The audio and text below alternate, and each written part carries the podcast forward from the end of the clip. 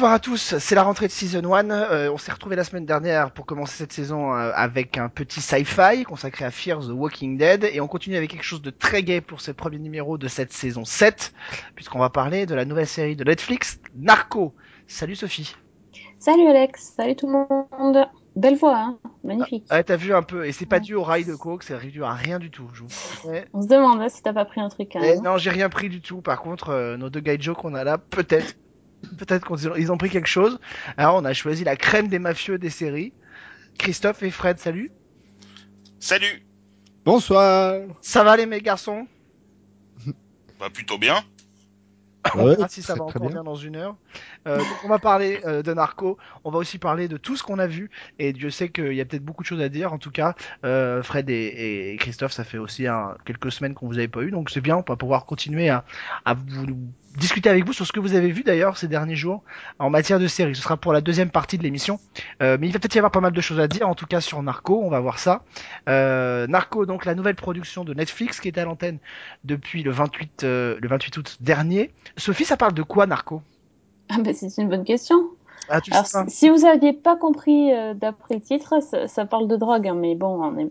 Mais alors c'est très précis, ça, ça parle en fait, c'est l'histoire de Pablo Escobar, donc euh, qui était un, un trafiquant, trafiquant de drogue euh, très connu et très riche qui a sévi dans les années 80 et euh, et qui euh, et donc là en fait on suit son ascension euh, jusqu'à la, la tête de son cartel de Medellin et euh, en parallèle on suit les agents de la DEA la DEA c'est le service de police qui sont chargés de d'arrêter les dealers de drogue et euh, les agents de la DEA qui sont à sa à sa recherche enfin qui essaient de l'arrêter c'est ce sont euh, deux deux hommes l'un est américain et l'autre est colombien je crois euh, si j'ai bien compris euh, et euh, ouais, ils essayent de le faire tomber. Donc c'est l'histoire de l'ascension d'un rapide et assez impressionnante de, de Pablo Escobar. Si vous avez jamais entendu son nom, je pense que taper son nom sur Google, vous serez surpris.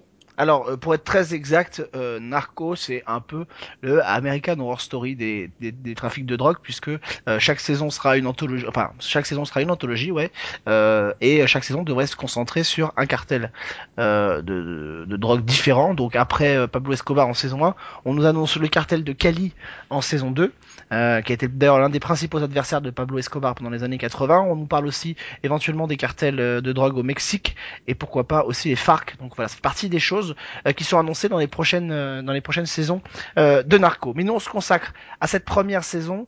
Euh, Première, avant d'arriver à votre avis, quand vous avez entendu parler de ce projet euh, Narco, euh, quelles étaient vos premières impressions, comme ça, avant d'en entendre parler, quand vous voyez les images, quand vous voyez tout ça? Qu'est-ce que ça vous avait inspiré? Bonne, mauvaise idée? Christophe?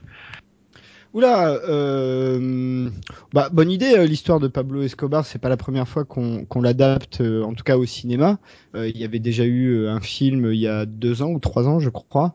Euh, on en parle même dans la série Entourage, puisqu'il y a tout un arc de la série Entourage dans laquelle le personnage de Vince veut absolument incarner Pablo Escobar dans un film qui s'appelle Medellin.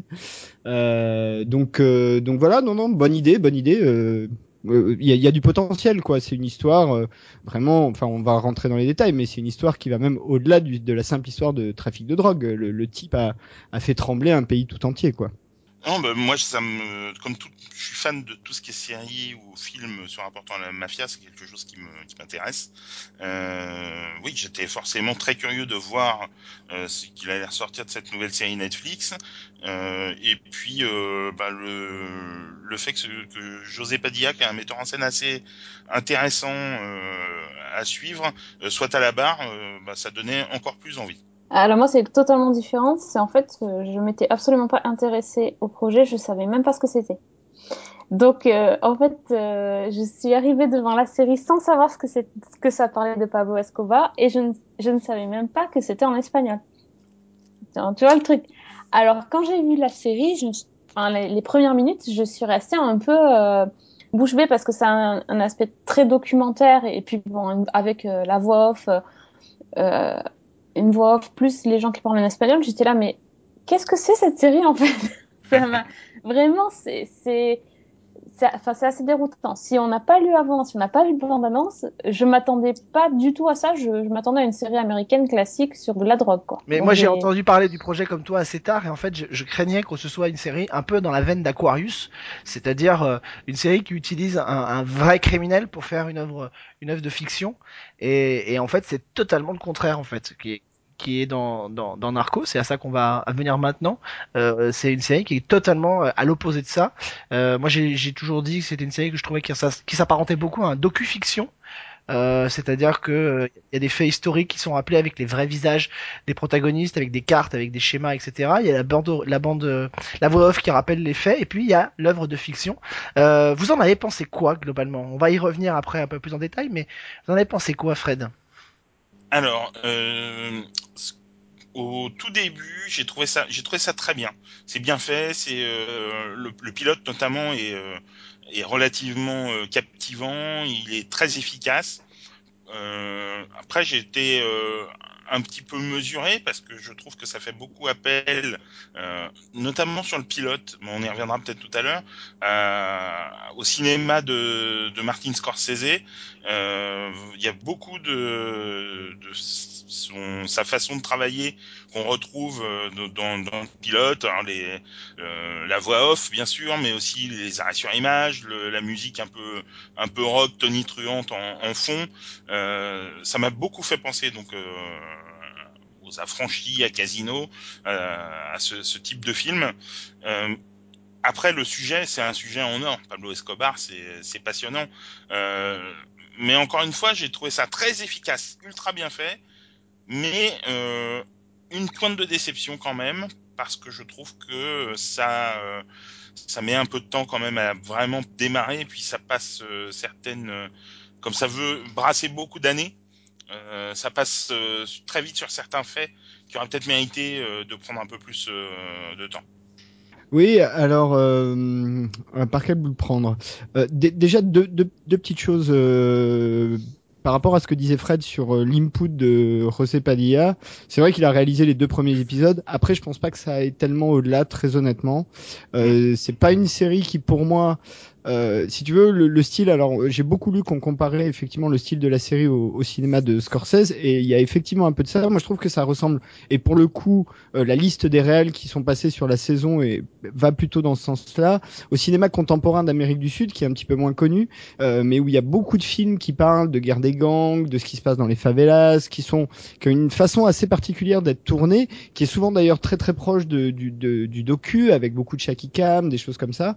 Et, et je trouve qu'on retrouve assez assez bien ce cinéma-là dans cette série-là, et c'est pas étonnant d'ailleurs, parce que quand tu prends toute la liste des, des réels, chaque réel a réalisé deux épisodes à peu près, hein, dont d'ailleurs peut-être citons également Guillermo del Navarro, qui est le chef-op euh, historique fidèle de Guillermo del Toro et Robert Rodriguez, euh, mais surtout Guillermo del Toro, hein, il a fait absolument tous ses films. Donc, donc voilà pour, pour l'aspect formel. Et par rapport à ce que tu disais Alex sur la docu-fiction, je suis pas tout à fait d'accord. Moi, ça sera pour moi, ça se rapproche vraiment du travail du biopic. Bon, alors évidemment là, c'est la biosérie, hein, puisque c'est pas un film. Euh, et dans dans le sens où il euh, n'y a pas d'objectivité sur les deux personnages principaux que sont Pablo Escobar d'un côté, euh, qui est magnifiquement interprété par euh, Wagner Moura, et et le flic Steve Murphy, qui qui est surtout présent par sa voix off. D'ailleurs, les, les, oui. les moments où il est physiquement présent, c'est un peu par rapport au personnage que tu te construis à cause de la voix off, qui est complètement subjective. Il a une façon de voir les choses, il est orienté, euh, voilà. Je partage un petit peu avec Fred le, le petit problème sur la sur le, la temporalité de la série à l'échelle de la saison. Et j'ai un autre bémol, c'est que pour moi, finalement, quand tu vois l'écriture, la série aurait pratiquement dû s'arrêter à l'épisode 8, puisqu'il y a une espèce d'ellipse, il y a un truc qui est lancé dans le pilote et qui est résolu à l'épisode 8. Et après, t'as encore deux épisodes derrière, et je trouve que c'est un peu bizarre ça.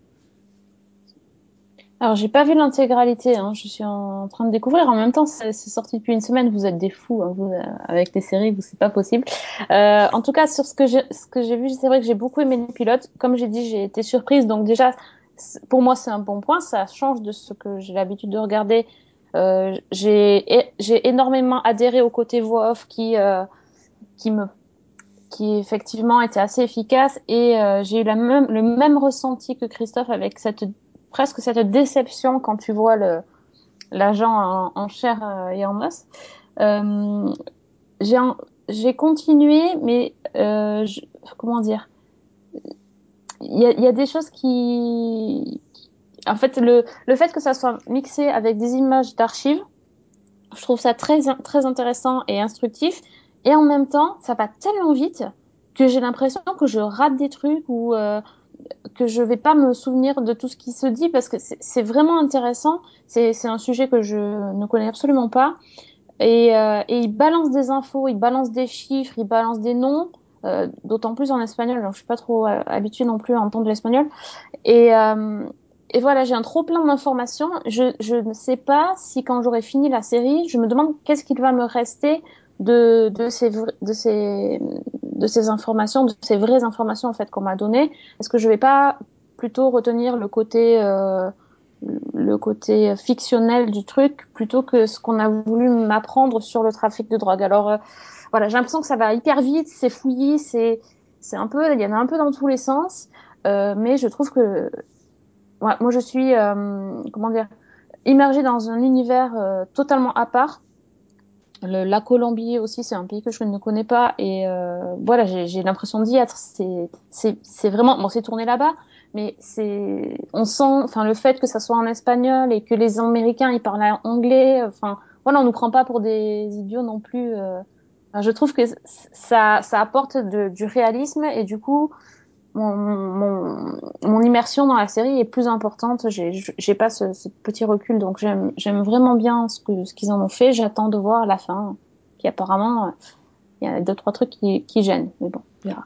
Moi je, je reviens sur euh, ce que je disais sur le docu-fiction, je, je maintiens ce que j'ai dit parce que c'est vrai que la voix off est très présente. Euh, honnêtement, moi je, je, serais même tenté de dire parfois un peu trop présente parce que euh, cette voix off qui rattache sans arrêt, parce que le, dans le biopic, euh, on raconte l'histoire vraie de quelqu'un à travers un mode de narration, il y en a plein au cinéma, euh, et en règle générale, on est quand même dans, dans- on reste dans un domaine de ça peut arriver qu'on mélange la fiction avec la réalité, mais enfin globalement, on reste dans un domaine de fiction pure avec que des acteurs. La particularité du docu-fiction, c'est qu'effectivement, vous avez un narrateur qui raconte l'histoire en voix off, vous avez des parties jouées et vous avez des parties documentaires, c'est-à-dire qu'on découvre, on passe son temps à découvrir la, le, vrai visage de, de, de la personne concernée et son personnage fictif, qui sont pas les mêmes. Par exemple, dans Aquarius, on ne voit jamais le vrai visage de Manson, euh, il n'est que euh, utilisé et, et, et familiarisé par Gacy Anthony. Là, les deux visages, les deux visages collaborent dans la série, ils sont permanents à l'antenne. La voix off est très présente, elle raconte l'histoire. Du coup, la série ne peut pas tellement sortir du, du côté euh, du côté narration euh, historique parce que cette voix off est très euh, est très présente, parce que cette voix off nous ramène sans arrêt à, à la narration euh, de la grande histoire entre guillemets. Et c'est ça qui fait qu'à un moment donné, euh, on a un peu l'impression de pas tellement voir une série, mais peut-être plus effectivement euh, un documentaire. Ce qui n'en demeure pas moins que c'est très intéressant. Mais l'autre point que je soulèverais c'est un peu ce que disaient Fred et Christophe, c'est-à-dire que euh, la, la, temporalité de la série est, devient très gênante, et notamment parce que les créateurs ont certainement en tête la suite. Et, et, et, un, truc purement factuel, l'épisode 6 par exemple, l'action se passe en 1989, euh, et en 1989, Pablo Escobar a déjà affronté de manière très sanglante le fameux cartel de Cali, euh, et en, alors qu'on est en 89, on n'a encore pas entendu parler du cartel de Cali. Euh, alors peut-être pas, alors je sais pas si on en parle dans la suite, parce que moi je, je, je suis arrivé qu'au qu sixième. On en parle, on en parle.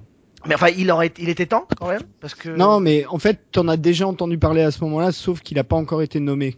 Mais t'as déjà vu les personnages qui correspondent au cartel de Cali à l'épisode 6. Je suis d'accord, je suis d'accord avec toi, mais enfin. Tu vois ce que je veux dire euh... Oui, mais enfin, le problème c'est qu'à l'épisode 6, on est en 89 et les affrontements sanglants entre les deux cartels ont déjà eu lieu, puisque je crois qu'ils ont commencé autour de 85 ou 86, et je pense que sincèrement, ils ont pas voulu trop en montrer à ce moment-là, parce qu'ils avaient en tête la suite de la série, la saison 2, centrée sur le cartel de Cali.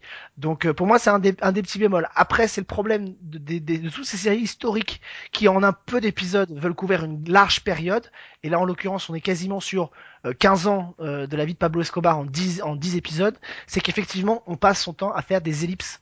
Et au bout d'un moment, je suis un peu d'accord avec Sophie, c'est très perturbant pour arriver à relier tous les faits. il n'en demeure pas moins que c'est une cartographie de l'histoire de la Colombie et des États-Unis, parce que ça, ça, a fait écho et les deux ont été très liés. C'est-à-dire que le basculement de, par exemple, d'une ville comme Miami euh, au début des années 80, avec l'influence des cartels qui exportaient la drogue là-bas, euh, ça, ça, a fait que ces deux, ces deux États ont été très liés. Et toute la, toute la politique américaine en Afrique du Sud euh, dans les années 80 et au début des années Amérique 90, du Sud, en Amérique du Sud, pardon, euh, toute la politique américaine en Amérique du Sud pendant la, les années 80-90 a été conditionnée par ce qui s'est passé en, en Colombie. Et, et, et l'état dans lequel la Colombie a été laissée après les années Escobar s'est fait ressentir encore très nettement après. Euh, C'est quelque chose qu'on voyait pas mal dans une série comme Miami Vice d'ailleurs. Tout, tout ce, le- toutes ces, toutes ces interactions avec la drogue, la Colombie, c'était beaucoup montré dans Miami Vice. Alors, juste, je peux, je peux pour, pour te répondre rapidement, Alex, parce que tu as raison, mais mon analyse est un petit peu différente de la tienne. Je, je fais les mêmes constats que toi. Hein. On est, on est d'accord sur le, les symptômes. Je suis pas tout à fait d'accord sur le, la maladie, en fait. Euh, moi, j'ai plus l'impression qu'il y a un vrai angle dans la série. Et moi, enfin, c'est vraiment ça qui m'a plu. C'est que l'angle de la série et que finalement, elle s'intéresse assez peu à la question du trafic de drogue et plus à ce personnage euh, qui est un rebelle absolu et, et son affrontement avec l'État. Vraiment, enfin, euh, ce type qui pendant quasiment dix ans a été le principal adversaire d'un État entier, d'un très grand pays. Hein, la Colombie, c'est pas un petit pays. Euh, et et d'ailleurs, en ce sens, le président colombien euh, que l'on voit candidat puis président puis élu au fur et à mesure de la série, est en fait le troisième personnage de cette histoire. Il est très très présent tout au long de la série, jusqu'au climax final euh, où il est vraiment au cœur du truc. Euh, et et c'est vraiment l'angle de la série, c'est un angle, j'ai envie de dire presque politique, en tout cas de, de politique euh, fiction. Et l'histoire d'Escobar qu'on raconte, au final, la partie euh, trafic de drogue, euh, elle représente peut-être 20% de la série. C'est quand même très paradoxal ce que tu dis parce que ça va à l'encontre de ce que dit même José Padilla, c'est-à-dire que lui dit que c'est pas une histoire de Escobar, c'est une histoire du trafic de drogue. Donc ça veut dire que le- la perception que toi tu en as va à l'encontre de ce que lui-même a voulu faire.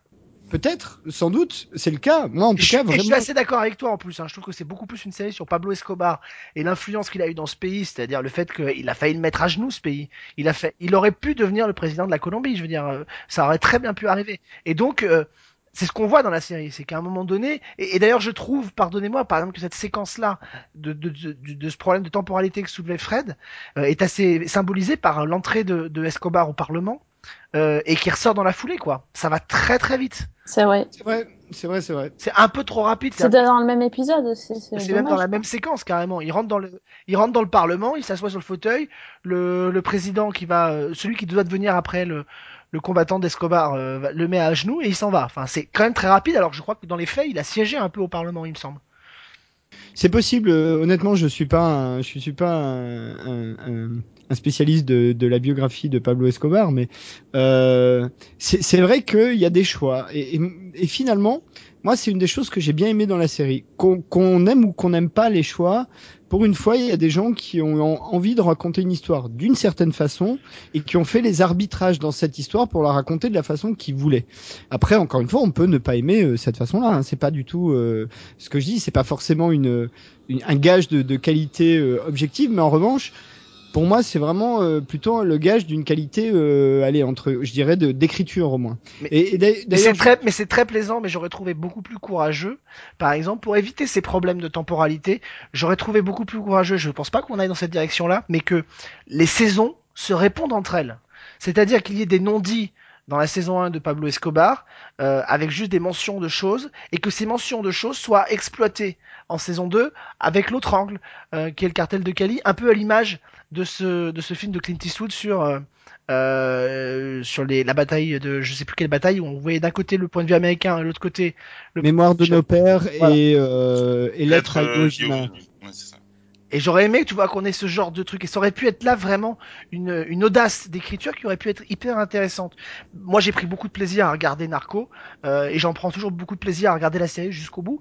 Mais honnêtement, je trouve pas que ce soit une série qui, qui soit extrêmement euh, euh, innovante dans, dans ce qu'elle raconte. Mais, euh, mais en fait, elle porte en elle tous les germes des séries historiques euh, et tous les problèmes des séries historiques. Mais comme on l'avait déjà. Dans les Tudors, on avait exactement les mêmes problématiques. Donc euh, ça, elle fait pas moins bien ni mieux que ce qu'ont fait les autres avant elle. Après, ce qui est, euh, ce qui est intéressant, c'est que ça s'attache quand même à une histoire relativement récente, et du coup, euh, beaucoup de spectateurs ont vécu ces années-là. Euh, donc euh, c'est toujours, euh, t'as- enfin moi je trouve que tu as toujours un peu plus de, de sensibilité aux entre guillemets euh, séries euh, historiques ou en tout cas euh, qui qui sont pas contemporaines, qui se passent dans des moments où, que tu as connu et du coup euh, tu retrouves euh, un style de vie, euh, une, un style vestimentaire, enfin tout un tas de trucs quoi. Bah justement, moustache. bah, tournons-nous vers le patriarche de cette émission, Fred. Oui, Oui, hein, tu as bien connu les années Escobar, toi. oui. non, Alors moi j'ai un, souci avec la série dans le sens où ce- ce que vous dites est très juste, hein.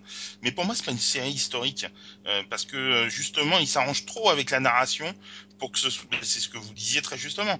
Euh, Il y a trop de faits qui sont passés à, ou, ou trop rapidement ou carrément passés à l'as pour que ce soit vraiment une série historique. Pour moi c'est vraiment une série qui prend comme base effectivement des, personnages existants, mais euh, moi je, je l'ai vraiment pas ressenti euh, comme un biopic, mais vraiment pas. Euh, pour moi, Pa- Pablo Escobar n'est pas, alors peut-être que c'est moi qui en ai cette perception-là, hein, mais pour moi, il n'est pas le personnage central euh, de, de la série. Pour moi, c'est une série chorale, et c'est puisque il y a également les deux agents qui le, qui le pourchassent, qui sont dont, dont, dont on suit un peu les, les pérégrinations, et euh, je l'ai vraiment ressenti de cette manière-là. Les deux agents et leur famille n'existent quand même que par rapport à la traque d'Escobar, à la différence d'Escobar qui lui apparaît vraiment comme un personnage dont on va découvrir les proches, dont on va découvrir la mère, dont on va découvrir les enfants, le lien avec cette famille, etc. Donc c'est quand même un, La un maîtresse. la maîtresse aussi, la journaliste, qui est absolument détestable au possible, euh, paradoxalement, mais, mais Je voilà. croyais que t'allais dire sublime, tiens. Ah non, pas du tout. Ah, Mais pas du tout. Pas du tout. J'aime bien par contre la. Je préfère la petite rebelle. euh, Je préfère la petite rebelle, voilà, celle qui doit témoigner Ah contre. Escobar à un moment donné. Euh, justement, tiens Sophie, ça m'intéresse parce que euh, toi qui tu disais que tu connaissais pas l'histoire de, de, de Escobar, euh, qui, tu l'as un peu découvert au fil de cette série. Qu'est-ce qui t'a le plus étonné justement dans ce qui est raconté dans cette série sur cette période-là? Euh, ah, le... l'impunité totale et le, le fait qu'il soit adulé par les gens alors qu'en fait c'est c'est un c'est un pourri quoi c'est absolument extraordinaire de voir la la façon dont il mobilise les foules euh, en se faisant appeler le Robin des Bois euh, enfin, juste ce mot en fait à partir de ce moment euh, ce moment là il est porté au nu par tout le monde et bon enfin c'est assez extraordinaire et il y a une scène qui m'a qui m'a vraiment choqué, c'est quand ils enterrent le fric. Ils, Ouais. ils ont tellement de pognon qu'ils savent pas comment faire. Ils le, ils le mettent, enfin partout, ils le planquent dans les plafonds. euh.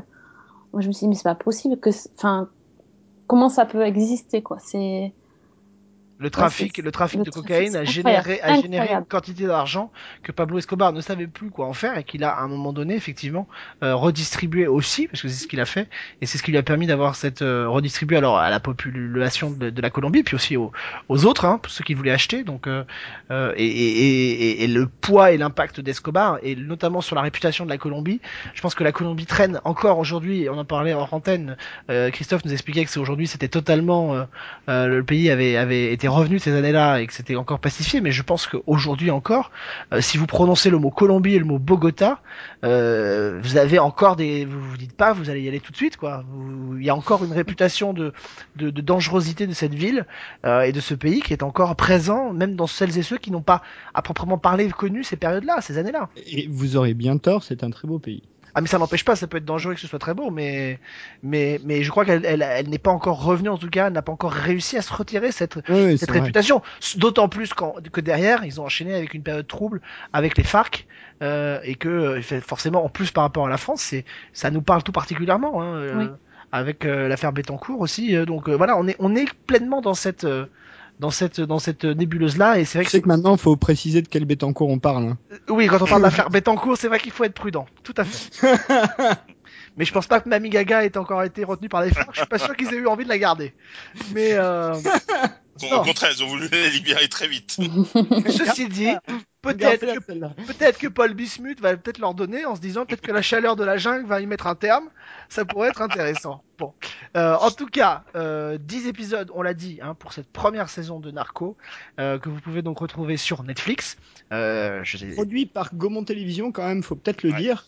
Ouais. Euh, quand même. euh, alors Gaumont Télévision n'a plus grand chose de français. Hein, c'est une boîte de prod qui est installée aux États-Unis et voilà. Mais c'est quand même une filiale de Gaumont, euh, Cocorico quoi. Voilà, c'est le seul truc français dans l'équipe, euh, dans, la- dans, la- dans la, dans la série. Euh, on n'a pas dit un mot, Sophie, puisque nous, c'est quelque chose qu'on aime bien dans, dans, dans Season 1 du générique. Euh, la musique est très très belle. J'ai beaucoup aimé Très sympa, musique du ouais. générique. Alors les images sont très très réussies aussi. Il y a une très belle al- alchimie entre les deux. Et j'ai pensé à toi en, en le voyant parce que je trouvais que la musique me faisait beaucoup penser à celle de Dexter. Oui, non, mais il y a, il y a pas mal de choses qui font penser à De- à Dexter, même la voix off. hein. Mm. Enfin, j'ai trouvé, bon, mais évidemment, c'est, un flic qui parle, mais la, la façon dont c'est, en plus, avec toute cette, cette ironie et tout ça, ça m'a vraiment fait penser à Dexter aussi. Bon, top, le générique top, déjà, rien que pour ça. Et euh, on n'a pas parlé de, euh, voilà, alors l'acteur, comment il s'appelle? L'acteur qui est dans Game of Thrones, là. Vous l'avez reconnu? Pedro, Pedro Pascal. Ouais, Pedro Pascal. Ah qui là joue Javier Peña. Le- Incroyable, j'ai mis un temps, je me suis dit, mais c'est pas possible, je le connais, je le connais. Il- Il m'a trompé en parlant. euh, Qui était, hein, parce qu'il n'a pas survécu. le- oui, le- bah, on n'est pas obligé de le dire, euh, cher ami. Mais bon, C'est il aime, l'histoire. les, il aime les pastèques.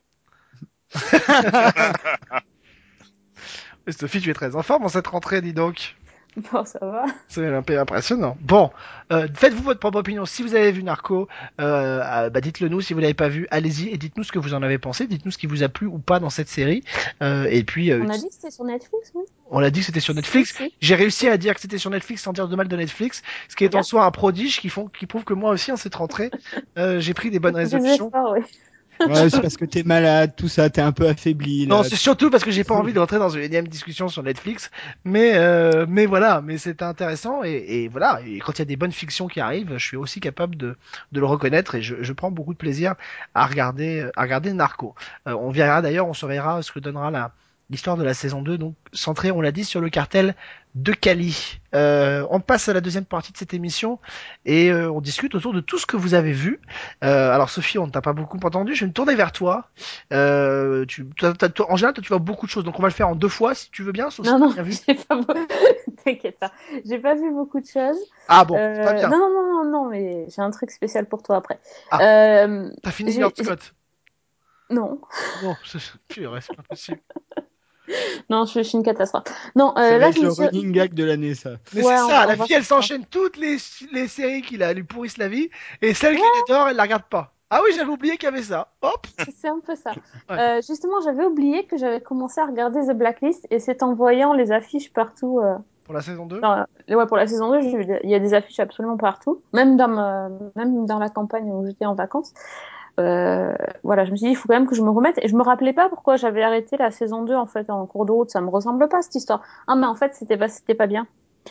Et j'ai oublié. Et donc j'ai continué. Voilà, ça, alors ça, les amis, c'est Sophie, voilà. C'est-à-dire que la, la fille, elle- les séries Ouais. qu'elle aime bien, elle les arrête, et les séries qu'elle aime pas et qui sont nulles, elle les continue. Exactement. Parce que c'est Euh, et- d'arrêter, sinon. Bah, tu sais, j'aime bien quand même savoir comment ça finit, quoi. Et, euh, et alors, en plus, mais, mais la honte, quoi, sur eux, ils ont osé faire un, un épisode, mais alors le, le truc le plus nul de la Terre, alors c'est au milieu de la saison 2, je sais même plus quel épisode, euh, où en fait, ils vont, ils ont fait cette espèce d'épisode où, euh, fait entièrement de flashbacks. Ah, ouais, oui. Le truc qu'on faisait, euh, qu'ils faisaient dans les années 80, là, quand ils, clip. je sais plus comment ça s'appelle, il y a un nom. Épisode clip, oui. Mais l'épisode clip, voilà. Alors la, la, la, la fille, elle est, elle est interrogée par, euh, par un juge, donc dans un tribunal, et donc elle raconte l'histoire euh, avec des flashbacks. On est en saison 2, hein, avec des flashbacks de la saison 1. Elle re-raconte comment elle a rencontré Reddington et comment et machin et qui est mort et tout ça. Non mais je me suis dit, ils se fichent de nous quoi. Franchement, mais et puis c'était mal fait. Et là je me suis dit, non, faut vraiment que j'arrête. euh, donc, euh, Donc, rendez-vous la semaine prochaine, hein, puisque la semaine prochaine, Sophie expliquera que euh, elle a Non, continué. Donc, notez bien dans un coin de votre tablette, les amis, que Sophie a dit qu'elle a arrêté Blacklist. mais vous, vous, non, mais vous, enfin, ça vous est souvent arrivé de tomber sur des séries qui font encore ça? Moi, je croyais que c'était fini depuis, c'était fini depuis longtemps, mais Quand Co- encore un peu comment dans les, c'est dans, dans les possible? sitcoms, un peu quand même. ouais, mais, ouais, mais si tu veux, par exemple, s'ils font ça dans, dans, euh, dans la saison 5 ou 6 de Big Bang Theory, j'en sais rien, ils vont pas te mettre des images de la saison 1 et expliquer comment ils ont rencontré Penny, c'est pas possible quoi. Là, là, c'était vraiment. Euh... Mais si on n'avait pas, on n'avait rien compris à la série, ils nous réexpliquer qui était Reddington et tout ça. Enfin, non quoi. Vraiment, mais naze, naze, naze. Voilà, le, le- un des plus mauvais épisodes, je pense que j'ai eu euh, dernièrement. Bon, enfin, je dans t'attends les... je la semaine prochaine, euh, tournant. c'est ça. tu m'expliques que, alors j'ai regardé la fin de la saison 2 de Blacklist, et en fait je retire sur ce que j'ai dit, c'était vachement bien. Ouais, c'est ça. Je, je serai cap, mais bon, euh, peut-être qu'il y a la rentrée, donc je vais peut-être regarder autre chose. Ouais, il y a plein d'autres choses à regarder, ça serait peut-être mieux. Euh, Qu'est-ce que t'as vu sinon qui était censé me faire plaisir? Non, c'était pas pour te, du tout te faire plaisir, c'était une alerte grande show. Quoi? Une, une alerte grande show. Ah Ça fait longtemps, ça fait longtemps. Mais oui, ça faisait très longtemps. Ah ouais, ça, c'est pour les gens qui écoutent le podcast depuis très longtemps, parce que c'était un peu notre, notre chouchou, ou plutôt notre tête de turc, grande show. Et là, On rappelle, Il hein, c'était le serveur du bar de Melrose Place, et c'était le, le, le, le bras droit du, du, du diable dans euh, Point Pleasant, formidable série avec Elisabeth Arnois. Exactement. Et euh, accessoirement un très mauvais acteur. Et euh, je l'ai retrouvé cette semaine dans Esprit criminel euh, saison 10 qui passe actuellement sur TF1. Euh, entre parenthèses, c'est encore le, le bazar pour, euh, pour suivre Esprit criminel. Ils ont commencé à diffuser la saison 10 pendant l'été. Ils ont arrêté parce que ça marchait trop bien. Celle-là, on l'avait jamais faite quand même. Bah si, vous voulez la garder pour la rentrée. C'est ça Ça marchait tellement bien que du coup, ils ont dit, ah non, on va pas faire de l'audience. En plus, ils ont fait, franchement, ils ont fait un été pourri TF1. Et ben, Le seul truc voilà. qui marchait, ils l'ont retiré. Ouais. Exactement. Donc ça a été, le- en plus, c'est- plutôt cohérent. C'est plutôt Oui. cohérent, ils voulaient avoir une grille homogène, avec que des Voilà, échecs. ça. Donc, euh, donc le truc, c'est que, voilà, enfin, c'était très difficile à suivre. Et j'ai regardé donc cet épisode de, de la saison 10 avec Grancho, où il jouait un, le leader, le gourou d'un- d'une secte qui congèle les gens. C'était marrant. Enfin, c'était juste pour dire qu'il était là, il était encore en vie. Et il y avait Jennifer Love Hewitt, non? Ouais. Non, mais là, Ah. c'était le truc de malade. Il y avait Jennifer Love Hewitt aussi, puisqu'elle a rejoint l'équipe. Ah ouais, elle l'a déjà quitté, hein. Elle a déjà quitté, ouais. Ouais. Elle est mauvaise. Elle est mauvaise. Alors là, c'était un double combo. Ouais, mais elle, on lui pardonne plus facilement, je sais pas pourquoi. Ah bah attends, elle est habillée dans Esprit criminel. Hein. Bah oui, c'est ça le drame. Mais on guette Donc, le moment où elle va se faire kidnapper par quelqu'un, parce qu'on se dit que peut-être elle va finir en tenue euh, qui lui sont plus connues, tu vois. Oui, mais c'est ça. Mm. Donc, euh, non, franchement, c'était c'était bon. J'ai rigolé toute seule, mais c'était- c'est vraiment le petit clin d'œil de la semaine. Bon les amis, hashtag alerte euh, grande show, si vous avez vous aussi vu euh, des choses dans lesquelles grande show apparaît, eh ben dites-le nous. on en hein. a d'autres, on en a deux, trois gens Hashtag alerte grande show, vous nous le dites, hein, vous le mettez en copie euh, dans ce faut faire des investigations de fond, tu vois. Ah oui, non mais allez-y, franchement, on est on est preneur, on, on se diffuse, on se dirigera vers ces vers ces séries-là. Euh, autre chose, non c'est bon? Non, c'est bon. Toujours pas Your Scott. compères. Non, euh, je laisse mes compères parler un peu parce que Ouais.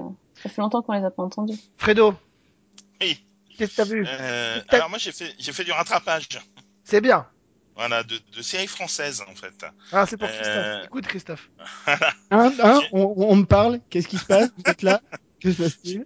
Non, j'ai rattrapé. le- euh, on avait fait une émission sur le remake des Revenants. Attends, excuse-moi, juste, euh, Christophe, Ouais. je t'interdirai formellement l'année prochaine, simplement parce que ce sera Netflix de dire que Marseille c'est génial. Parce que franchement, c'est une série française et c'est, t'auras pas le droit de dire que c'est génial. Non, mais moi, je suis attention prêt- Je suis prêt à donner leur chance à toutes les séries Ouais, françaises. ouais, bien sûr. Bon, vas-y, Fred, je te repasse la main. On avait fait une émission sur le remake des Revenants où j'étais le seul à pas avoir vu la version française. Euh, et ben ça y est, j'ai enfin vu la saison 1 des Revenants à l'approche de la diffusion de la de la saison 2. Le 28 septembre. Euh, voilà, 28 septembre sur Canal. Et euh, bah, j'ai trouvé ça très très bien. Voilà. Euh, Et toc vraiment très bien, hyper bien écrit, hyper bien euh, réalisé, formellement très beau. Alors après, par contre, j'ai une seule réserve, c'est qu'on m'avait vendu comme étant le, le chef-d'œuvre intergalactique des séries françaises, la meilleure série française jamais faite au monde. Euh, là, franchement, je pense que les gens se sont un petit peu emballés. Euh, c'est excellent, c'est une très très bonne série, mais c'est pas la meilleure série du monde. Ah non, mais je mais moi, Euh, moi, à l'époque où la série était sortie, je, je disais pas que c'était la meilleure série du monde. C'était effectivement une très très bonne série, mais, mais je trouve que c'était effectivement surexagéré. Mais enfin, voilà, les, les gens sont pas forcément toujours capables de faire dans la demi-mesure. euh. C'est ça, c'est ça. Mais bon, voilà, j'ai vraiment une excellente série et du coup, bah, super hâte de voir la saison 2. Euh, voilà, j'ai rattrapé. Alors, je viens de débuter euh, le rattrapage de Ainsi soit-il. Euh, alors Ainsi soit-il, c'est euh, un sujet qui a priori ne m'intéressait absolument pas. Euh, voilà, bah, parfois on a des sujets qui ne nous parlent pas, qui dont on n'a pas forcément envie d'aller voir ce qui se cache derrière. Et puis ben finalement j'y suis allé. Et ben j'ai regretté de pas y être allé plus tôt parce que j'ai vu pour l'instant les quatre premiers épisodes de la saison 1 et je trouve ça vraiment excellent. Et, alors, Euh, voilà. et juste pour faire un écho à ça, moi je suis en train de regarder la saison 3, Mhm. euh, qui va arriver, je crois, si je me trompe pas, le 8 octobre prochain sur Arte. Euh, et, euh, et la saison 3 est absolument remarquable. Euh, J'en suis, je vais commencer le cinquième épisode et euh, c'est vraiment très très bien. C'est, il s'attaque de front cette fois-ci à, un sujet qui avait été évité en saison 1, qui était la question de la pédophilie au sein de l'Église, et il s'y attaque de manière assez frontale puisque l'un des l'un des séminaristes de- devenu prêtre euh, dans sa paroisse se retrouve confronté à, à un prêtre euh, à un prêtre pédophile et c'est traité avec une très grande intelligence et une très grande pudeur euh, et c'est en fait ça montre surtout l'impact que ça va avoir sur l'implication de ce jeune prêtre euh, dans, dans la vie de sa paroisse euh, les certitudes qui vacillent etc etc donc c'est extrêmement bien euh, c'est extrêmement bien fait et tr- extrêmement bien écrit. Et voilà les, les quatre premiers épisodes en tout cas sont sont brillants. Et, et- et notamment la, la fameuse entre guillemets arrestation du prêtre qui survient assez tôt dans la saison est traité vraiment de manière extrêmement fine. C'est la fin du deuxième épisode et, euh, et c'est vraiment euh, assez bouleversant quoi. Donc je sais pas vers quoi va se diriger la série vers la fin de la saison, mais en tout cas les quatre premiers sont sont une très très grande justesse. Mais en tout cas, voilà, ce que j'en ai vu pour l'instant, les quatre premiers de la saison 1, ça me donne extrêmement envie de rattraper euh, tout ça et puis de, voilà, de voir d'en- d'enchaîner dans la foulée avec la 2 et la 3. Bon, autre chose en rattrapage non? Euh, en rattrapage, euh, oui, j'ai rattrapé la saison 3 de Scandale. Et euh, bah, vous pouvez penser tout ce que vous voulez de Scandale. Moi, j'adore. Je, Moi je kiffe. Voilà. Nous je aussi, kiffe. ouais, nous aussi. Voilà, je trouve ça, je trouve ça top. Euh, Il y a des cliffhangers toutes les trois minutes. C'est euh, over the top, mais euh, je sais pas. Moi, je prends mon pied, quoi. Je, vraiment, je, je m'éclate à regarder Scandale. Je trouve ça vraiment super bien. Et tous les deux là sur la saison 3 justement, vous êtes d'accord? Euh, Euh, Sophie, je suis, je suis en. Alors, euh, pareil, je suis au milieu. J'avais arrêté, mais là, c'était pas parce que c'était pas bon. Euh, donc, je m'en souviens. Non, c'est logique. Jusque là la logique est sauvegardée. Hein. Ouais, ouais, non. Tu non, continues je- les séries que t'aimes pas et tu t'arrêtes les séries que t'adores. La, la logique est. Euh, ouais, non, mais sérieux, euh, c'était, en fait, je voulais rattraper Blacklist et après Scandale, donc euh, je pense que je vais passer direct à Scandale. Là. Oui, c'est pas mal. Surtout qu'il y a encore la quatrième saison derrière. hein. Tout à fait, ça. non, non, mais euh, moi, j'aime vraiment beaucoup, donc euh, ça, ça, ça c'est vraiment super cool. En tout cas, c'est Shonda Rhimes a prouvé qu'elle était capable de, de gérer une série avec des, multiples cliffhangers et, en tout cas ces deux dernières séries en date, c'est-à-dire Scandal et How to Get Away with Murder, sont des séries qui ont réussi le prodige d'être des séries euh, fun, pop et, euh, et complètement décomplexées. Quand on voit d'où elle est partie avec Grey's Anatomy, on se dit que c'est quand même presque, ça relève presque du miracle. Donc euh, Ouais, et puis c'est hyper addictif parce que j'ai rattrapé aussi euh, How to Get Away with Murder cet été et voilà, c'est hyper addictif. On a envie de connaître la suite tout le temps. Oui, pareil, moi, je suis totalement fan et même je l'ai revu. euh, Enfin, je suis retombée sur des épisodes et je me suis dit, ouais, c'était vraiment cool, quoi. Vraiment, vraiment la saison 2 donc de How to Get Away with Murder va commencer là, c'est aussi courant du mois de septembre, euh, avec on nous annonce encore une fois plein de plein de cliffhangers. Euh, Christophe, Oula, moi j'ai vu plein de trucs. Bah, j'imagine. euh, déjà, j'ai vu, ça y est, j'ai fini Scream. moi aussi, ça s'est- Ça s'est terminé. on va pouvoir en parler. Bien. Euh, alors, euh, bon, faut dire ce qui est, le côté vous ne le verrez jamais venir. Ça, c'est pas tout à fait là, hein, parce que euh, franchement, la résolution sans la dévoiler, moi je l'avais vu venir depuis vraiment très très très très longtemps. Donc euh, c'est pas tellement surprenant. En revanche, je trouve que la série fait le, finalement le job et que enfin, ça m'a bien plu, Scream. J'ai passé un bon moment devant cette série. Alors sans, dévoiler ce qui se passe, on peut on peut dire en tout cas que euh, c'est une question qu'on s'était posée en faisant cette émission et on s'était posé avec Sophie aussi en discutant. Donc a priori, Scream ne sera pas une anthologie. Euh, C'est-à-dire, on pensait qu'effectivement, à l'issue de la saison 1, les choses seraient terminées, on repartirait vers une nouvelle histoire. D'ailleurs, un peu le, le, le postulat que semble vouloir adopter Scream Queen, qui va arriver sur la Fox. Exactement. Euh, là, on, a priori, on est plus dans un schéma à la Pretty Little Liars, puisque euh, si l'intrigue principale de la saison est terminée à l'issue de la, à Ah oui, il y a encore plein de saison 1, portes ouvertes, ouais. il y a encore quelques petites portes ouvertes et notamment un ultime cliffhanger dans les dernières secondes euh, qui fait poser beaucoup de questions, même si a priori on sent aussi qu'on pourrait partir dans un registre un peu à la Scream 2, c'est-à-dire avec euh, un nouveau tueur s'inspirant peut-être du premier, mais euh, avec quand même des ramifications et des réponses apportées. Donc euh, voilà, on n'est pas trop dans dans le côté euh, mais qui est A pendant 6 ans et on sait pas qui c'est. Je pense qu'on est un peu dans, dans le registre proche de la franchise. Je suis assez d'accord avec toi. Euh, alors moi honnêtement je l'avais pas vu venir mais pas parce que c'était très bien gardé mais c'est parce que comme ils ont mis euh, ils ont ils ont fait un malin plaisir à, euh, à faire à soupçonner grossièrement tout le monde au bout d'un moment à chaque fois qu'on arrive dans le dernier épisode on se dit ah bah ça va être lui ah bah non finalement c'est lui donc ça pourrait être tout le monde en fait j'ai été beaucoup moins surpris par l'ultime cliffhanger de la saison de la saison 1 que par l'identité du coupable parce Ouais, que je suis, je suis assez d'accord, même si ce fameux ultime cliffhanger, faut quand même, euh, enfin, faut quand même le dire, c'est juste un plan en fait. Il se passe rien. C'est juste euh, un plan sur un visage, quoi. c'est juste un plan pour un visage mais la personne qui est concernée à un Oui, moment- oui, oui, oui, à un oui, moment oui, donné je- cette je- personne se Je l'ai perçu comme toi, Alex. Je, Voilà. suis- je suis d'accord. Je l'ai perçu comme toi, mais je peux dire, il Mais faut. vrai qu'il se passe rien, on est d'accord. Voilà, il y a, il y a, il y a pas d'élément euh, réellement de cliffhanger. Il y a juste un plan qui est suffisant d'ailleurs pour faire poser plein de questions à des gens comme nous. Donc euh, ça marche, quoi. Ça marche. Ça marche. Alors, c'est vrai que par contre, euh, la bonne idée, ce serait que euh, l'héroïne ne survive pas aussi longtemps que euh, Neve Campbell, parce que je crois qu'ils ont réussi le prodige de faire, faire en sorte Ah. que ce soit l'une des héroïnes les plus agaçantes de la télévision Ah ouais, ouais, totalement. Euh, je pense que le truc le plus fun qui aurait pu lui arriver, c'est que ce soit elle qui soit derrière le masque, parce que sinon, euh, franchement, c'est, euh, euh, elle est, elle est- c'est pas possible. Elle est, elle est infernale. Euh, elle est mignonne, mais elle est infernale. Donc euh, franchement, c'est pas, c'est pas, à la limite, euh, à la limite, celle qui joue le rôle de Piper est, est beaucoup plus fun et beaucoup moins, et beaucoup moins lisse. Mais voilà, je trouve que cette héroïne est absolument gonflante au possible. Euh, et voilà, et je trouve sympa le, le final avec le clip, le petit, la petite allusion à, à vendredi 13 Oui, oui, bien sûr. qui est assez fun. Donc euh, voilà, donc c'est, c'est, c'est assez drôle. Donc euh, bon, donc voilà. Donc, euh, mais plutôt, nos- je trouve qu'on on, l'avait assez bien vu venir dans l'émission qu'on avait fait euh, à ce sujet-là. Euh, je crois qu'on s'est pas trop planté euh, sur l'analyse de, de la série.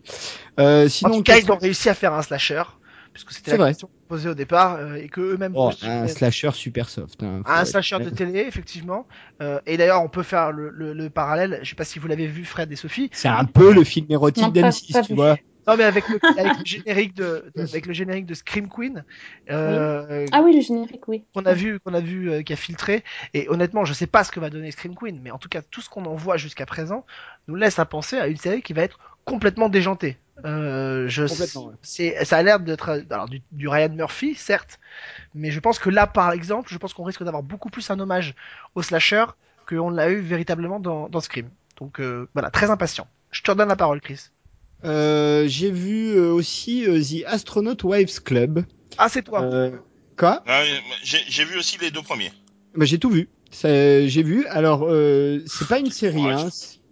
Bah, écoute, pas tant que ça. Alors, c'est compliqué cette série parce que c'est plutôt une, ce qu'on pourrait appeler une mini-série, hein, puisque l'histoire se termine à la fin euh, du dernier épisode. Donc, il y, a, y a pas du tout de suite prévu. En tout cas, a priori, c'est pas prévu pour qu'il y ait une suite. Ou euh, j'ai rien lu là-dessus et la, série se termine. Euh, qui raconte euh, l'histoire des épouses des sept euh, pilotes qui avaient été sélectionnés pour le programme Mercury, et le programme Mercury étant le tout premier programme spatial américain. Pour faire simple, c'est une histoire qu'on connaît déjà, hein, elle a été déjà racontée notamment au cinéma euh, très très bien dans L'étoffe des héros, qui est un film, bon, euh, voilà, qui raconte l'histoire de ces mêmes sept euh, euh, astronautes, premiers astronautes. Euh, donc c'est une série historique, donc en, en ça elle a toutes les qualités et les défauts de la série historique. La, reconstitution est bien faite. euh, Enfin, évidemment, hein, euh, quand, quand on compare d'ailleurs certaines plans de la série avec certaines photos réelles, parce qu'eux ils ont pas joué le côté documentaire. T'as finalement assez peu d'images réelles d'archives, mais en revanche ils ont joué un autre côté, c'est qu'ils font plein de plans en noir et blanc ou avec des filtres qui font ressembler à des images d'époque, mais avec les acteurs et les actrices de la série. Et ils reprennent des images connues euh, qui sont passées à la télé, qui sont passées dans les journaux, enfin qui sont connues de l'époque. Et alors le problème de cette série, c'est que euh, c'est très lent, euh, ça, ça raconte l'histoire du point de vue des femmes. Ça, c'est intéressant parce que finalement, raconter l'histoire du point de vue des femmes, ça humanise vachement aussi les hommes, ça les rend beaucoup plus humains. Euh, ces mecs qui sont des icônes, hein. Et le problème, c'est que si tu t'intéresses pas un petit peu à l'histoire de la conquête spatiale, euh, la série est un peu aride, quoi. Franchement, euh, c'est un peu aride. Euh, bon, moi, il se trouve que c'est un sujet qui me qui me passionne et depuis longtemps, donc euh, j'ai j'ai beaucoup aimé regarder la série pour ça. Il y a une précision, euh, il y a une précision chronologique hyper efficace. Ça commence en fait à la sélection des astronautes pour le premier gramme Mercury. Ça se termine au moment du de, de, de Apollo 13 qui a été rendu célèbre par le film de Ron Howard. Donc vraiment, c'est une période de temps très très très précise. Euh, après, c'est hyper ultra méga académique, vraiment. Enfin voilà, donc euh, on peut pas faire plus académique que ça. Il n'y a pas de style, il n'y a pas de voilà. Euh, Il y a des belles choses, il y a des belles petites histoires parallèles. Il y a y a un discours vachement intéressant sur euh, la situation de la femme, la façon dont elle a évolué à cette époque-là, et même la preuve par l'inverse, puisque les femmes acceptent totalement euh, leurs conditions euh, d'épouse, dont le rôle est de soutenir leur mari, euh, pour la plupart d'entre elles. Euh, donc euh, c'est assez intéressant. Et puis euh, il y a des acteurs qu'on retrouve. C'est une série euh, qui a été produite par Josh Schwartz. Il y a des acteurs de Josh Schwartz qu'on retrouve, notamment Ivan Stravovsky de, de Chuck et l'acteur de euh, Art of Dixie dont j'ai oublié le nom. Donc voilà, globalement. La série fait le job, raconte très bien l'histoire. Le seul problème, c'est que si t'es pas un peu intéressé par cette histoire-là, c'est un peu chiant, quoi. J'ai vu les deux premiers, euh, c'est très beau euh, formellement. Après, moi, je me suis emmerdé comme pas permis, quoi. C'est atroce. Et pourtant, le, su- le sujet est passionnant, mais on s'intéresse. On, on est censé parler des, des femmes des, des astronautes, mais on s'intéresse plus à ce que font les astronautes. Je trouve ça très très dommageable pour ce qui ce qui est compté dans la série. Euh, la plupart des personnages de femmes sont pas très intéressants. Euh, ça reste pour moi plus des silhouettes que des, des personnages vraiment dessinés et, et bien caractérisé. Et euh, alors c'est très beau, mais c'est très vide. Bah, faut dire que du coup, tu suis 14 personnages quand même, hein, 7 épouses et 7 maris. C'est lourd. C'est ça. Ça fait beaucoup, hein. Enfin, mais je trouve que c'était bien quand même euh, de, de revenir sur cette histoire-là, qu'on, de revenir régulièrement sur le fait qu'à un moment donné euh, dans notre histoire, euh, pour d'assez mauvaises raisons, hein, principalement la concurrence avec l'Union soviétique, on a quand même rêvé de, de conquérir euh, les étoiles et on l'a fait euh, de manière totalement effrénée. Et ça, c'est assez bien rendu dans, dans la série. Le sujet est top, hein. de toute façon, le sujet, c'est une mine d'or.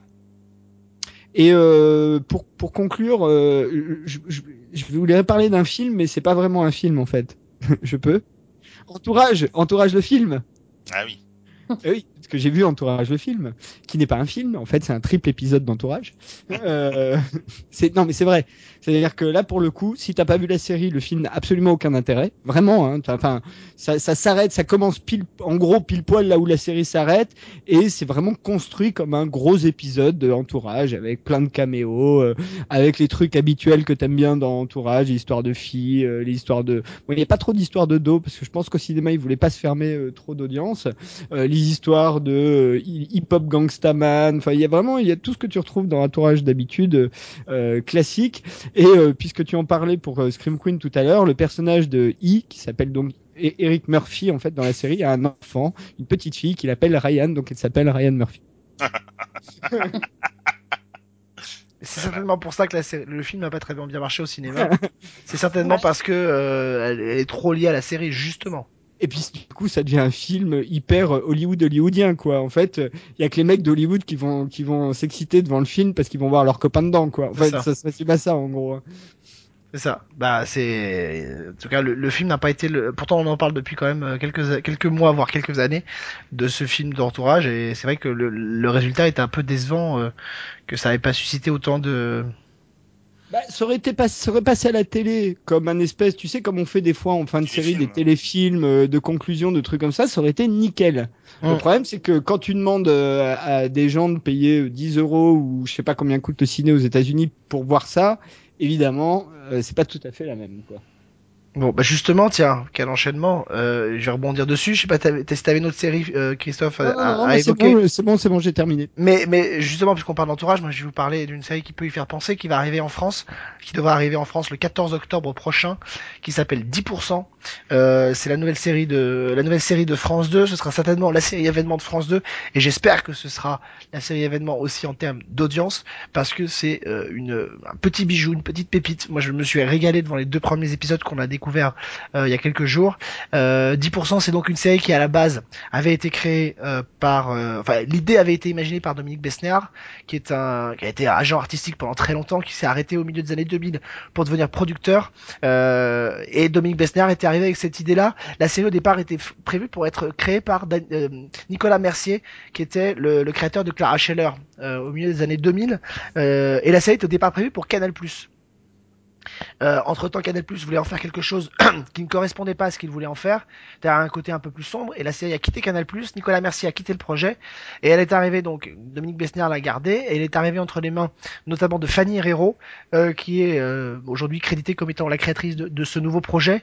Et, euh, et donc voilà. Et donc on arrive, la série arrive sur France 2. Il y a toute une flopée de, de, de, de brillants scénaristes dessus, euh, avec lesquels notamment euh, la jeune scénariste a travaillé sur d'autres sur d'autres fictions.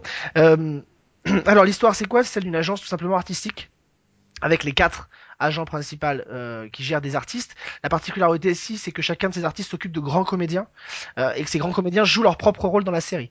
Donc dans les deux premiers épisodes, les guests euh, sont euh, euh, Cécile de France euh, et dans le deuxième, c'est Françoise Fabian et, et Lynn Renault, mais sont aussi annoncés dans les prochains épisodes d'autres illustres personnalités puisqu'on attend Nathalie Baye et Laura Smet, Audrey Fleurot, Julie Gaillet et Joe Star et enfin François Berléand. En fait, ce qui est, ce qui est assez génial, c'est que il y a deux histoires au sein de chaque épisode. L'histoire de la personnalité du, de la semaine, enfin de l'épisode en tout cas, euh, et puis il y a l'histoire du cabinet. Comment faire en sorte que cette agence survive, surtout que dans le premier épisode, évi- évidemment, le, le, le principal euh, dirigeant de la de la de l'agence euh, disparaît tragiquement, meurt, et donc le- les quatre restants doivent se partager l'agence, lequel va euh, peut-être prendre le, pas sur les autres, etc., etc. Donc on a toutes ces personnalités là, mais surtout c'est extrêmement bien écrit, les dialogues sont percutants euh, et extrêmement euh, extrêmement soignés. Il y a des vraiment des punchlines qui vont rester. Euh, L'affrontement dans le deuxième épisode entre euh, entre Lynn Renault et Françoise Fabian pour le même film euh, est absolument euh, est absolument savoureux. Vous verrez, il y a des séquences euh, et des moments qui sont absolument jouissifs. Dans le premier épisode, euh, c'est Cécile de France euh, qui en fait est en train de s'entraîner comme une malade parce qu'elle doit être peut-être être prise dans le prochain film de Tarantino. Et en fait, son agent artistique gère une crise, c'est qu'à un moment donné, Tarantino décide de ne pas l'engager parce qu'elle est trop vieille et qu'il va engager une fille plus jeune. Et donc il faut expliquer à Cécile de France pourquoi elle ne va pas être engagée. Donc évidemment, l'agent artistique étant forcément pas toujours quelqu'un de très courageux, il ne choisit pas de dire à Cécile de France et elle l'apprend par une autre manière. Donc voilà, donc on a tous ces tous ces paramètres là qui se mettent en route. Euh, Il y, a, un casting donc qui est, assez intéressant puisqu'à l'intérieur de ça, on a aussi euh, une jeune comédienne qui s'appelle euh, Fanny Sidney qui était qui était aussi dans Hard. Euh, à, la tête de cette série on a donc en, rôle principal Camille Cotin qui est la connasse de Canal hein, qui joue le rôle de, Andrea. On a aussi Thibaut de Montalembert de Montalembert pardon Grégory Montel et Liliane Rover qui joue le rôle d'une des agents de la de la boîte. Et les deux premiers épisodes sont réalisés par Cédric Clapiche donc là aussi, la, la boucle avec le cinéma euh, se fait aussi. C'est sa compagne qui, qui réalise les deux suivants, c'est Lola Doyon. Euh, donc voilà, donc on est sur une série qui est euh, vraiment une totale réussite. Je sais pas ce que vont donner les quatre euh, les quatre autres épisodes, mais honnêtement, c'était assez unanime. On est sorti de la Projo, tout le monde était super méga enthousiaste euh, euh, par cette série qui nous a vraiment bluffé à tous les niveaux. Donc voilà, donc je- je- j'espère que le public sera au rendez-vous, j'espère que ça va marcher. Euh, j'ai presque envie de dire que tout est fait pour que ça marche, mais quand même, euh, c'était assez, euh, c'était assez savoureux. Voilà, ça s'appelle donc 10% et ça arrive normalement, si je me suis pas trompé, autour du 14 octobre euh, prochain. Ça a déjà été plus ou moins confirmé. Voilà. Euh, et je voudrais dire aussi moi un mot d'un film, mais qui Attends, finalement. attends, attends, je peux, je peux juste interrompre une seconde, Alex. Vas-y. Tu m'as donné envie de regarder une série française. Oh merde. oh putain. Oh là Ah, là ce qui se passe en cette rentrée, mon dieu. C'est un scoop dans cette émission. Oh là là, attention là. là. J'aurais presque même envie de dire qu'il faudrait arrêter l'émission là. Attention au coup de chaleur. Eh ben écoutez les amis, je pense qu'on va s'arrêter là. Je voulais lancer et, pas, et dire un mot sur le film Anti-Gang, euh, qui fait le pont aussi avec les séries, mais les amis, on va s'arrêter là. Sur cette extraordinaire nouvelle qui nous est tombée dessus sans qu'on s'en rende compte. Ouais, c'est ça. Scoop Alors on va l'annoncer hashtag Megascoop en season 1. Quelque chose qu'on ne pensait pas voir arriver. Je veux dire, euh, alors là, C'est Noël en septembre, je ne sais C'est pas. Noël en septembre. Euh, voilà, c'est pareil par contre. Hein. J'ai pas le droit de me voter, donc euh, quand 10% arrivera, tu nous diras, euh, Christophe, ce que t'en as pensé. Ouais, ouais, bon, euh, tu sais que je suis un peu sensible à l'image, j'aime bien le cinéma de clapiche, donc ça devrait passer quand même. Ça devrait passer, surtout qu'il est, euh, il est crédité en tant que directeur artistique de la série, donc, euh, donc voilà. Et puis c'est vrai que la continuité est assurée, comme c'est sa compagne qui a réalisé les, les deux suivants. Je pense qu'il devrait pas y avoir trop de. Et d'ailleurs, quand on connaît le cinéma de clapiche, je trouve ce qui est intéressant, c'est que pour le coup, euh, c'est un des réalisateurs français que j'aurais vu le plus depuis longtemps aller travailler sur de la série. Il a un cinéma qui, euh, qui, qui appelle ça, quoi. Je trouve. Et d'ailleurs, euh, c'est aussi quelqu'un qui a travaillé avec Cédric Lapiche, qui a réalisé les deux derniers. C'est Antoine Garceau, euh, qui a travaillé aussi sur Casse-tête chinois. Donc euh, voilà. Donc c'est un peu la famille aussi. En termes de réalisation, donc la cohérence va être maintenue, même si c'est pas Clapiche qui a proprement parlé réalisé les six épisodes. Donc voilà, mais en tout cas, je crois que France 2 y croit, y croit beaucoup et est très en attente de cette série. À chaque fois qu'elle est diffusée, elle a déjà été euh, diffusée au festival du film français d'Angoulême à la fin du mois d'août. Ça a été un carton. Euh, on, donc on va prendre un peu la température de ce qui va se passer à La Rochelle, mais je pense que ça devrait aussi cartonner. Donc euh, voilà. Donc après, l'attente ne va en être que terrible puisqu'il faudra encore attendre un mois, n'est-ce pas, Fred? Mais arrête. euh, oh. Ouais, bien le couteau dans la plaie. On s'arrête là, les amis. Christophe a dit qu'il avait envie de la regarder. On s'arrête là. Sur ces bonnes paroles qu'on s'arrête. Euh, on va retrouver, on se retrouve nous la semaine prochaine avec Sophie pour un nouveau numéro de Season 1. On retrouvera Christophe dans Screenplay. Il y a un prochain numéro qui va sortir qui sera dédié à l'été 85, c'est ça? Il sera sorti au moment où cette émission sera diffusée, effectivement. Bah, D'ailleurs, euh, Fred est là euh, et il est également euh, dans cette émission que nous avons Il est enregistrée partout. Ensemble avec également euh, Vivien Lejeune. Et oui, nous nous consacrons à trois films sortis en l'espace d'un mois durant l'été 85 et euh, qui sont euh, Les Goonies, Cocoon et Retour à le futur. Et on en profite également pour faire un petit bilan cinématographique de l'été. Bon voilà, donc vous aurez tout ça. Ce sera évidemment sur season1.fr. Euh, Fred, on te retrouve évidemment sur les chroniques de Cliffhanger. Yep. Tout Voilà. à fait. Et puis depuis, euh, depuis la rentrée à mes côtés aussi dans euh, la loi des séries. Avec un grand plaisir. Voilà, c'est enfin moi un sur les deux qui est content, c'est bien. Donc, c'est tous les mercredis de 11h. Je sentais la, la saleté euh, arriver tout de suite là. Je lui ai Ah. tendu la perche. Ouais, il me l'a Ouais, tendu. ça. Bon, c'était un plaisir de repartir avec vous pour cette euh, nouvelle saison, les garçons. On se retrouve nous la semaine prochaine avec Sophie pour un nouveau numéro de Season 1. Euh, on sait encore pas ce qu'on va faire, mais c'est comme ça, c'est la tradition toutes les semaines. On se laisse porter un peu par euh, la- l'actualité. Peut-être la nouvelle série Amazon avec Ron Perlman, par exemple. Ends of God, par exemple. Je ne sais pas, on verra ça. Ouais, on, a, on a du choix quand même, ça commence à être pas mal. Euh, ouais, mais pas encore, pas encore. Toute la rentrée ne s'est pas encore faite. Bon, bref. Ah, je sais pas, il y a Show Me a Hero aussi. Ouais, mais ça fait quand même trois semaines que j'essaie de te le caser, tu veux pas, et chaque fois, et maintenant tu vas le vouloir. C'est ça. C'est juste pour t'embêter. C'est juste histoire par esprit de contradiction. Bon, en tout cas, Ouais. quoi qu'on ait, vous le saurez la semaine prochaine. Est-ce que Christophe va vraiment aimer 10% Vous le saurez dans les prochains épisodes de Season 1. Rendez-vous la semaine prochaine, Sophie. Rendez-vous la semaine prochaine, bonne semaine et bonne série.